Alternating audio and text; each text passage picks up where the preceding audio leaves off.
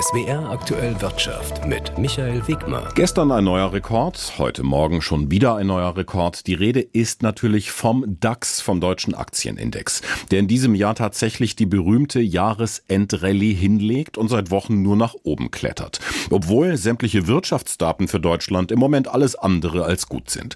Haushaltskrise, deutsche Wirtschaft im dritten Quartal geschrumpft, Konsum geht zurück.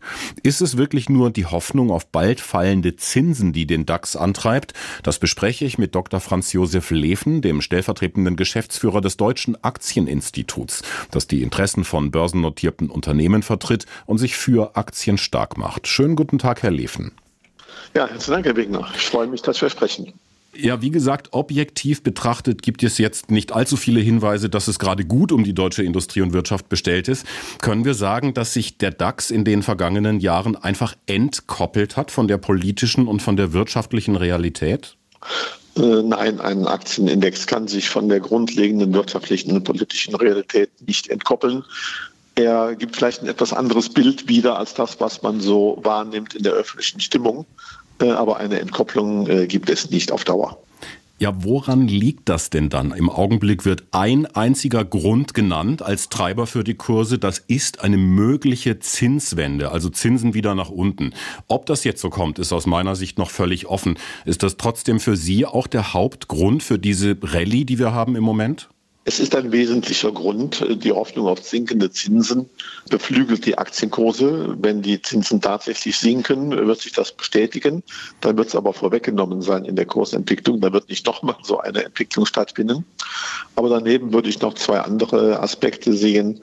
Das eine ist, dass sich äh, auch ähm, das Geschäftsklima ein wenig aufhält wenn man sich den IFO-Geschäftsklimaindex ansieht, der ist zwar nicht toll, aber der steigt so ein bisschen äh, und jetzt mehrere Monate in Folge. Das Klima in der Wirtschaft hält sich ein wenig auf. Und das Zweite ist, der jüngste Kursrückgang äh, hat ja stattgefunden nach dem Terrorüberfall der Hamas in Israel. Das hat erstmal eine große Unsicherheit in die Wirtschaft gebracht und in die Politik gebracht. Ähm, diese Unsicherheit weicht jetzt äh, einem klareren Bild, was passiert und vor allen Dingen, was äh, nicht passiert in der Welt. Und ein Rückgang der Unsicherheit bewirkt auch wieder ein Steigen der Kurse, äh, sodass wir mindestens drei Faktoren haben, die im Augenblick die steigenden Kurse erklären.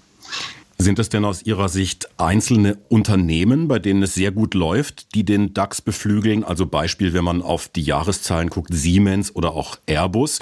Oder ist das wirklich einfach so das Gesamtanlageverhalten der Deutschen? Also leider ist es nicht das Gesamtanlageverhalten der Deutschen, weil gerade die DAX-Aktien zu zwei Dritteln oder mehr in ausländischer Hand sind. Bei großen institutionellen Anlegern, äh, Pensionsfonds und so weiter, primär aus dem angelsächsischen Raum so dass es das Anlageverhalten der Anleger ist. Und wenn man die internationalen Indizes vergleicht, die verlaufen in diesem Jahr sehr, sehr parallel zueinander. Natürlich gibt es da Differenzierungen. Ähm, Aktiengesellschaften, die nicht ganz so gute Ergebnisse vorlegen, äh, hängen dann ein bisschen hinten dran. Aber insgesamt steigen doch die Kurse, äh, nicht nur was den DAX angeht, sondern was die Aktien weltweit angeht, äh, auf breiter Front.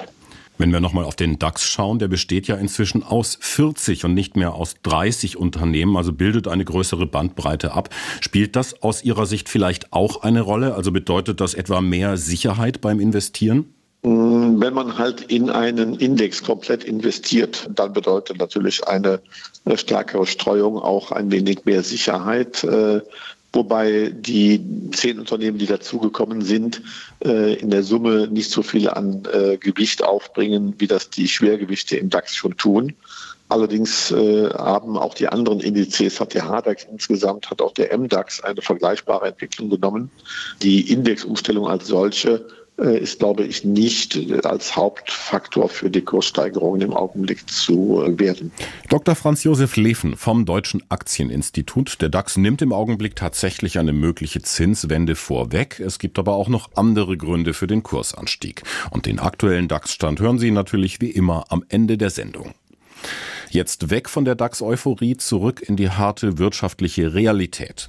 Die Aufträge für die deutsche Industrie sind im Oktober überraschend eingebrochen. Das Neugeschäft ist um fast vier Prozent geschrumpft im Vergleich zum Vormonat, meldet das Statistische Bundesamt. Die meisten Ökonomen hatten mit einem leichten Wachstum gerechnet. Grund sind weniger Nachfrage aus dem Ausland und weniger Großaufträge. Bei Maschinenbau gingen die Aufträge sogar um 13,5 Prozent zurück. Viele Wirtschaftsforscher glauben, dass die aktuelle Haushaltskrise Unternehmen verunsichert und vorsichtiger werden lässt bei Neuanschaffungen. Schauen wir noch auf eine spezielle Branche, die Chemieindustrie. Hier haben die rheinland-pfälzischen Chemieverbände heute eine aktuelle Unternehmensumfrage veröffentlicht. Und mehr als die Hälfte der Betriebe halten ihre wirtschaftliche Lage für schlecht bis unbefriedigend. Die Konjunkturdaten für die Branche in Rheinland-Pfalz sind düster. Ihr Umsatz ist nach Angaben des Statistischen Landesamtes von Januar bis September um fast ein Viertel gegenüber dem Vorjahr zurückgegangen. Die Produktion sank um 20 Prozent. Gleichzeitig verzeichneten die Firmen rund ein Drittel weniger Aufträge.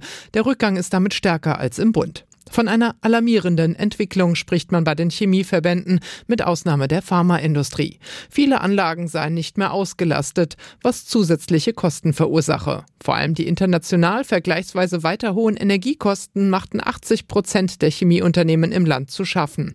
Einigen drohe die Insolvenz. Der Hauptgeschäftsführer des Verbands Vogler fordert daher eine Industrieinitiative der Bundesregierung. Dazu gehörten vor allem weniger Regulierung und Bürokratie sowie wettbewerbsfähige Energiekosten. Wenn man Klimaschutz, Wohlstand und Innovationskraft für Deutschland wolle, dann müsse man die Chemieindustrie im Land halten, so Vogler. Sabine Geipel, SWR Wirtschaftsredaktion.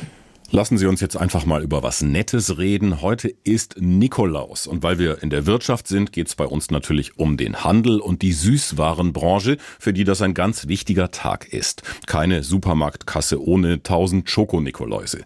Die Umsätze rund um diesen Nikolaustag sind in den vergangenen Jahren immer weiter gestiegen, sagt der Handelsverband Deutschland. Deshalb die Frage an Tobias Frey aus der SWR Wirtschaftsredaktion. Wie groß ist denn mittlerweile dieser Wirtschaftsfaktor Nikolaus? Ja, der Handel rechnet in diesem Jahr rund um den Nikolaustag mit zusätzlichen Umsätzen von mehr als einer Milliarde Euro. Das liegt daran, dass die Menschen laut einer Umfrage mittlerweile deutlich mehr Geld für Geschenke am Nikolaustag ausgeben wollen als früher. 2019 zum Beispiel, da wollte jeder Vierte Geschenke und Waren zum Nikolaustag einkaufen. In diesem Jahr sind es fast 40 Prozent der Befragten. Sehr beliebt sind vor allem Lebensmittel. Klar, Süßigkeiten werden heute natürlich gerne verschenkt, aber auch Spielwaren, Kosmetikartikel, Bücher und Schreibwaren. Ganz besonders gefragt sind heute logischerweise die Schokoladen-Nikoläuse. Und deshalb ist für die Süßwarenbranche der Nikolaustag extrem wichtig. Allerdings, das merken wir im Supermarkt, haben die Preise für die Schokofiguren deutlich angezogen. Ich habe mit einem der größten Produzenten von Schoko-Nikoläusen gesprochen, der Rübezahl-Riegelein-Gruppe aus Dettingen-Tech im Kreis Esslingen. Und da wurde mir gesagt, dass eben auch bei den Herstellern die Rohstoffpreise extrem gestiegen seien. Der Kakaopreis zum Beispiel sei sei auf einem Rekordniveau, der Zuckerpreis habe sich verdoppelt und dementsprechend sei die Produktion teurer geworden. Und diese höheren Produktionskosten, die wurden an den Handel weitergegeben und ja, der gibt sie dann letztlich an uns Verbraucher weiter. Auch Schoko-Weihnachtsmänner sind teurer geworden. Tobias Frei über den Umsatz rund um den heutigen Nikolaustag. Die Spritpreise in Deutschland sind noch etwas weiter gesunken. Laut ADAC ist Diesel so günstig wie zuletzt im Juli. Der Benzinpreis ist so niedrig wie zuletzt im Januar. Grund seien die immer weiter sinkenden Rohölpreise. Wichtige Ölförderländer werden ihre Produktion möglicherweise doch nicht kürzen und in den USA sind die Rohöllager voll. Diese Nachrichten drücken den Ölpreis. Und wir sind zurück beim DAX und den Rekorden. Auch heute klettert der Leitindex weiter nach oben. Am späten Nachmittag geht es für den DAX im rasanten Tempo über die Marke von 16.700 Punkten. Das gestrige Allzeithoch sorgt dafür, dass nun auch Anleger aufspringen, die Angst haben, die Rallye zu verpassen. Dazu gab es aus den USA Nachrichten, die die Spekulationen auf eine Wende in der Zinspolitik der Notenbanken zusätzlich befeuern. Denn die Unternehmen in den USA haben offensichtlich weniger neue Stellen geschaffen als allgemein erwartet. Das deutet darauf hin, dass die Wirtschaft in den Vereinigten Staaten weniger stark wächst. Und am Aktienmarkt ist das im Moment eine gute Nachricht. Die simple Rechnung, die US-Notenbank Fed hat keinen Grund mehr, die Zinsen zu erhöhen, um die Inflation zu bekämpfen, denn mit einer schwächeren Wirtschaft lässt auch die Preissteigerung nach, Kein Unternehmen erhöht die Preise, wenn es eh nicht gut läuft.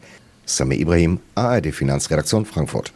Und zum Handelsschluss hat der DAX wieder ein bisschen verloren, jetzt noch plus 0,8 Prozent. Das sind 16.660 Punkte.